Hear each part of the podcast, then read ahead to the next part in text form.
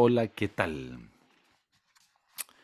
Buenos días, buenas tardes, buenas noches, dependiendo cuando nos escuchen, sí. Y si estamos en vivo y si tenemos gente, así que aplausen ahora que estamos en vivo, sí.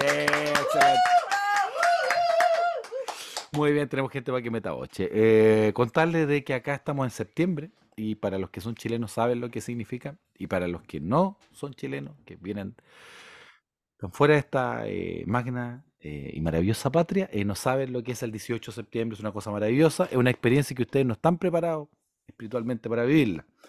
Y es difícil de explicar. Así que los animamos a que vengan a Chile a un 18 de septiembre y van a tratar de entender eh, cómo para nosotros el Día Nacional no es solo un día. ¿Cuántos días son? Concretamente ahora este, eh, Pero ahora van a ser como cinco. van a ser como cuatro días. Son cuatro días de fiesta. Papá, yo sé qué se significa las fiestas patrias. Muchas gracias, pequeño infante tan motivado. Eh, te agradecemos. Así que saben lo que significan las fiestas patrias. ¿sí? Así que eh, son cuatro días de fiesta. Salía en la prensa una pobre muchacha, creo que era estadounidense, que decía que no sabía cómo lo iba a hacer. Y yo la entiendo, no estaba preparada espiritual ni físicamente para lo que se le avecina. Parece que los chilenos son salvajes, que comen asado todos los días, que beben todos los días. Algo de cierto podría haber. Quizá, quizá no. Eh, pero sí animarlo a que vengan. ¿Qué tiene que ver con eso con el tema? Nada, pero quería contárselo a alguien. Mientras me tomo un tecito, que he estado medio resfriado. Hoy día vamos a ver de, eh, un tema que es em, el siguiente y que probablemente ustedes lo han escuchado y si no, ahora lo van a conocer. ¿Alguien ha escuchado el término discusión bizantina en algún punto? Sí. sí. ¿Qué es una discusión bizantina? Algo que no termina nunca. que Sí. Discuten Es sobre un tema y no se termina Es nunca complejo, enredado. Sí. una discusión como que da vuelta a lo mismo y que no se llega a absolutamente nada. ¿sí? Eh, ahora, la pregunta es de dónde viene el término y concretamente eh, me acuerdo de que un colega siempre ocupaba el- el- ese término y yo lo encontraba muy bueno porque reflejaba muchas veces de las reuniones clínicas, si nos trampábamos en cosas que no tenían mucho sentido. Y los humanos somos buenos para eh, meternos en discusiones bizantinas. Bueno, pero concretamente viene de lo siguiente. En 1453, concretamente Constantinopla o Bizancio, ¿sí? que era concretamente la capital del Imperio Romano de Oriente,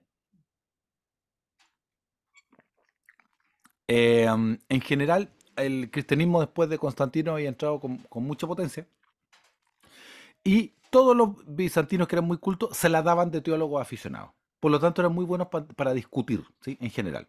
También se hicieron concilios, sínodos, etcétera, donde eh, se discutía acaloradamente muchos temas.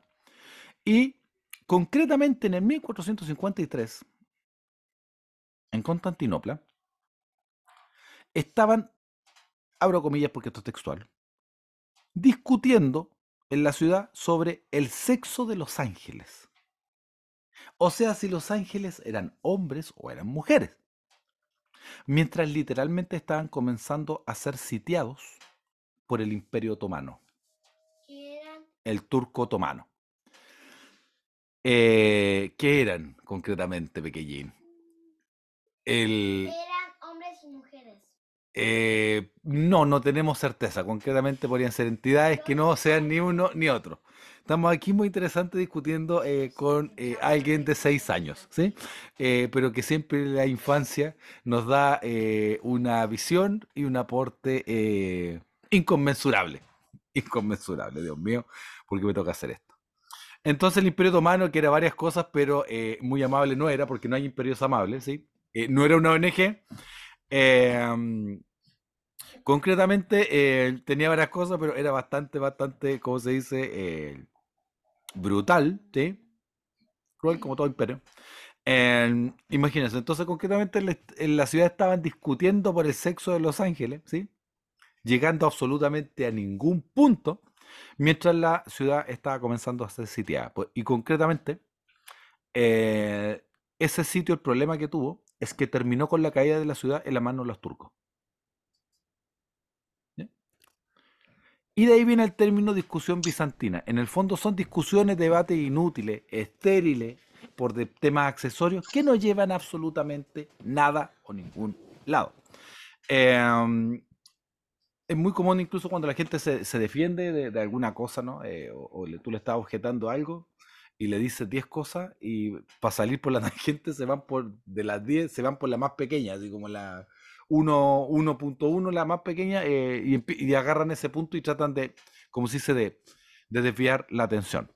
Entonces esas son las discusiones bizantinas. Y en la Biblia hay un caso de discusiones bizantinas que es interesante. ¿Y por qué es tan interesante? Porque concretamente estaban discutiendo algo mientras había un desafío diario que nadie lo estaba afrontando.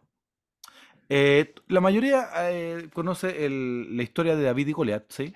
Eh, si alguien quiere saber más de la historia de David y Goliat, está eh, el libro de Malcolm Gladwell, que es un gran libro, muy bonito. eh, a mí me gusta mucho él cómo escribe. Creo que me falta un par de libros ahí para leerme todo lo, que ha escrito. Él fue periodista por años del New Yorker, un tipo brillante, ¿sí? Que trabaja el tema del revisionismo histórico y eh, revisionismo histórico, no la deconstrucción histórica, el revisionismo histórico. Y tiene siempre historias y anécdotas muy interesantes. También tiene un podcast que sacó hace poco. Eh, un tipo eh, brillante. Y él ab- aborda en el libro David y Goliat, también tiene una charla al respecto donde aborda eh, otras cosas. Pero la historia de David y Goliat está metida en la cultura popular. Y en 1 Samuel 17 habla de que hay dos ejércitos y que están en un valle. El tema concretamente de que cuando está en un valle, ¿sí? o sea, monte, valle, monte, estamos los dos mirándonos al frente, nadie quiere bajar, estratégicamente, como dice el otro libro, El arte de la guerra Sun Tzu, el terreno alto eh, estratégicamente siempre más eh, poderoso. Eh, da- ventajoso, por lo tanto nadie quiere bajar a pelear. Un- es como en la, en la Primera Guerra Mundial, esta guerra de trincheras que era como un punto muerto, donde nadie se movía. Y ahí se hizo algo que se solía hacer y que uno lo ve también en el cine en otras épocas, donde concretamente se desafiaba que pelearan los campeones y eso se resolvía. Se evitaba el derramamiento de sangre innecesario.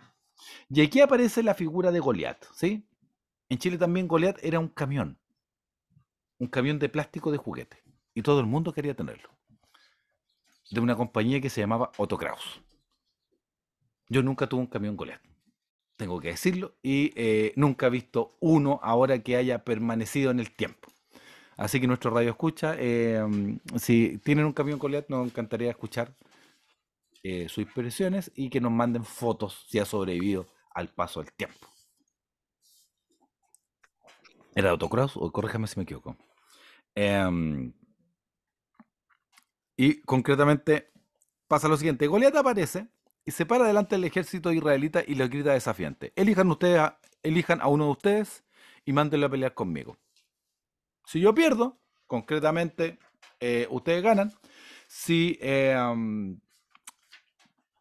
si yo gano, ustedes pierden y ahí se resolvía la guerra. Y esto lo hizo por 40 días en la mañana y en la tarde. Ahora, lo interesante es que en, el relato, eh, y esto es un tema que también trabajan los lingüistas, es importante lo que aparece, pero también es muy importante lo que no aparece. ¿Qué quiere decir eso? En 40 días no hay ninguna estrategia que aparezca en el relato. No aparece que el rey tenga la voluntad de ir, no aparece que alguien esté entrenando para ir, simplemente sale que se hacen los sordos por 40 días. Entonces imagínense que viene alguien y los desafía, probablemente eh, no con los mejores términos. Eh, probablemente los pueda haber tra- tratado de cobardes, qué sé yo. Por 40 días son 80 desafíos. Porque era uno en la mañana y uno en la tarde. Hay que decir que Goliat era varias cosas, era medio torpe, probablemente lento, pero sí el tipo era puntual. O sea, iba eh, todas las mañanas y todas las tardes a desafiar concretamente a el, al pueblo de Israel. Y ahora lo que llama la atención es lo siguiente. Lo que llama la atención es de que estamos en, en eso. Pasan muchos, muchos, muchos eh, días. Y si hubieran noticias, probablemente eh, transmitían en vivo a Goliat en la mañana y la tarde desafiando sin una respuesta eh, oficial. Y aquí aparece la figura de David, pero en el versículo 28 sale que él va, enviado por su padre, le lleva comida, un par de pizzas a su hermano, y David empieza a preguntar qué es lo que está pasando y qué se gana si alguien enfrenta al gigante. Y el hermano mayor que se llama Eliab. O sea, ya existían los problemas entre hermanos. Siempre hay problemas entre hermanos. Solo los que tienen hermanos pueden entender el tema de eh, gente que toma una regla para medir las papas fritas, medir la bebida, si la gaseosa que sea, ni uno más, ni uno menos, y todo ese tipo de cosas son cosas de hermano, que el cubito del chocolate, siempre peleando por una justicia distributiva eh, al extremo. Por el chicle. Por el chicle también, muy bien. Aquí tenemos a un pequeño asesor. Eh, y por otras cosas que pelean los hermanos que no deberían pelear. Em, y concretamente sale que el hermano mayor de David va, se enoja y le dice que es morboso y que viene a ver la batalla. No es por nada, pero si tiene un tipo que lo está desafiando todos los días por 40 días, que tu hermano venga a ver la batalla el menor de los problemas. Pero los humanos somos buenos para entramparnos en discusiones estériles, bizantinas, en vez de afrontar lo que tenemos que afrontar. Y eso nos pasa y probablemente nos pasa a todos. Y todos tenemos cosas que afrontar y a veces nos entrampamos en simplemente detalles. Que por, eh, por tomar al- algún, algún ejemplo, gente que tiene deudas y al final está muy complicado por cuál comienza a pagar y lo más importante es que pague alguna, ¿no? Pero la peor deuda es la, que no hay deuda que no se pague, ¿sí? Dice un refrán por ahí. También pasa con eh, temas de salud. Y empezamos con esta lógica de que, bueno, entonces lo haré. Cuando pase tal cosa, alguien dijo que la palabra entonces es una de las más peligrosas. Entonces lo haré. Cuando tenga tal cosa, cuando pase esto, cuando logre tanto, cuando junte el dinero, entonces, entonces, entonces. Y se nos pasa la vida. Em, y se nos pasa la vida en discusiones bizantinas en vez de ahondar concretamente en las cosas más, pro- más potentes, en las cosas que son de fondo, en las cosas que son críticas, en las cosas que son vitales. ¿Qué son las cosas críticas o las cosas que son vitales? Em, son las que, si no, eh, todo el proceso queda eh, trunco. Y es interesante de que el mismo muchacho que lo tratan de, que va solamente a ver la batalla, que, es morboso, que va en el fondo a, a- a festinar del, del combate, que no había combates, eso era lo más simpático. O sea, imagínate todos estos soldados, muchos de ellos expertos, simplemente aguantando que los vengan a insultar 40 días seguidos sin una estrategia. Y en la guerra necesitas estrategia. No aparece que haya estrategia. No aparece que el rey Saúl tenga eh, algún, alguna táctica específica, no aparece que alguien se esté preparando, no están preparando un arma, no aparece absolutamente nada. Y probablemente ya con el tiempo uno se empieza, como decimos en Chile, a hacer el loco cuando hay cosas que hay que afrontar. Pero todos somos buenos para hacerle el quite a algunas cosas. ¿Para qué son buenos ustedes para hacerle el quite? Por ejemplo, ¿para qué son buenos los hombres para hacerle el quite? Al médico. ¿Sí? Tarzán, top. Hay gente que le hace el quite a, no sé, a ver sus notas, ¿sí? Es muy común del estudiante que el día que hay reunión de apoderados, ¿eh? Es el único día del año que se acuesta temprano para que, y se hace el dormido para que no lo reten. Y yo estoy en contra de la violencia, pero eh, sé de un compañero mío que no le iba muy bien académicamente. Es día de eh, reunión de apoderados, se acuesta muy temprano y llegaron sus padres, lo despertaron y le cayó un castigo de proporciones bíblicas, señor. Le sacaron la mugre, se lo cascaron, se escuchaban más o menos lo- los paipazos, eh, eh, los hermanos lo escuchaban desde las otras piezas. O sea, al final no se salvó por hacerse el dormido. Hay cosas que uno tiene que afrontar. ¿Qué tienes que afrontar en tu vida? Hay cosas que uno le está haciendo el quite. A veces, eh, una de las cosas que yo he visto que mal la gente le cuesta hacer el quite, le hace el quite, es a afrontar o tener conversaciones de pareja que son incómodas. O a veces definir la relación de pareja para dónde va. Y yo en, en- mi trabajo asesorando personas, a veces lo que les digo es de que la decisión final siempre es de ellos, pero que lo evalúen porque si no, así se pueden pasar la vida. Yo te, he atendido gente que yendo y viniendo se han pasado más de una década. Una década del tiempo y, y- y y- se les pasó la vida y, es, es tiempo que no va a volver. Entonces, ¿qué cosas animarlo a dejar de tener discusiones bizantinas por detalles, ¿sí? También admitir de que a veces parte de lo que se nos critica es verdad. Quizá no todo, pero quizá un porcentaje de lo que se nos critica, si se repite mucho, debe ser verdad. Mientras están pasando algunas cosas aquí, eh, que, eh, algunos exorcismos, por ocupar un término. Dios mío. Em, Sonidos ambientales. sonidos ambientales, sí, estamos en vivo. Así que espiritualmente, ¿a qué cosa le estás haciendo el quite? ¿Qué cosa de tu vida espiritual le estás haciendo el quite? Hay gente que eh, le hace el quite a preguntas de, eh, de- de la existencia. ¿Qué somos? ¿Para dónde vamos? Eh, ¿Cómo debo comportarme? Em, ¿Quién soy? ¿Mi vida importa? Son preguntas que en algún momento uno va a tener que responder, tarde o temprano. Em, en lo familiar hay cosas que va a haber que afrontar, hay preguntas que va a haber que hacer y hay conversaciones que va a haber que tener. Y en vez de estar discutiendo por cosas nimias, deberíamos estar hablando concretamente de las cosas más potentes, ¿sí? Eh, nunca me olvidar, eh, hablando de cosas nimias versus cosas importantes, un profesor que siempre da el ejemplo de que eh, muchas veces él había atendido muchachos que se querían eh, suicidar, ¿sí? Eh, afortunadamente no lo hicieron, habían mejorado, mejorado su ánimo, su visión de la vida. Y después llegaban las mamás y diciéndole, o los papás diciéndole, sí, pero ha bajado las notas. Y así como indignado que no haya subido las notas. Con todo mucho respeto, señora, le decía, "Eh, señor, definitivamente no me conocieron por las notas. O sea, no, no- no- no- nos, conocimos por otras cosas. Uno en la vida tiene que tener la capacidad para distinguir entre lo esencial y lo accesorio. En tu salud física, ¿a qué cosas le estás haciendo el quite? hacerte exámenes, a pesarte. No ni siquiera digo que a, a a mí no me cueste. Lo que estoy diciendo es que todos hay cosas que le hacemos el quite. ¿Sí? Y nos justificamos, no, cuando me compro una buena zapatilla, entonces me voy a ejercitar. Cuando me meto a un gimnasio, ¿sí? Y se ha visto que meterse un gimnasio no es garantía. Y a veces es mejor partir con lo que tenemos que aspirar a eh, situaciones ideales. A nivel de hábitos, eh, a nivel de consumo, a nivel de adicciones, hay cosas que hay que afrontar.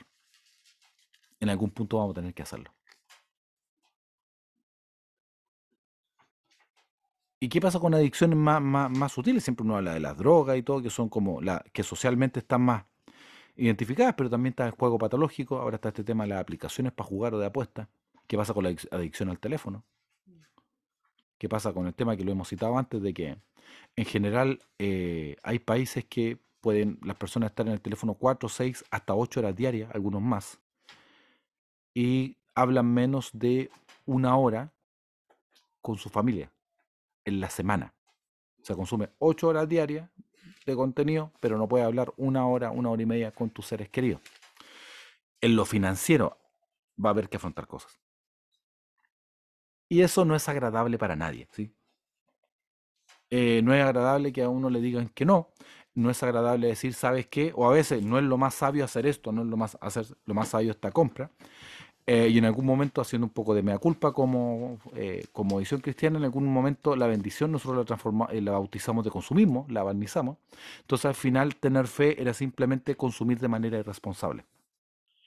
En vez de que eh, una prosperidad sana, bíblica, nos ayudara a aumentar nuestro nivel de generosidad, simplemente se haya transformado en- en aumentar nuestro nivel de consumismo. A veces incluso apu- apuntalado a base de crédito o de deuda. Hay cosas que uno tiene que afrontar. Porque la realidad, o la realidad es porfiada.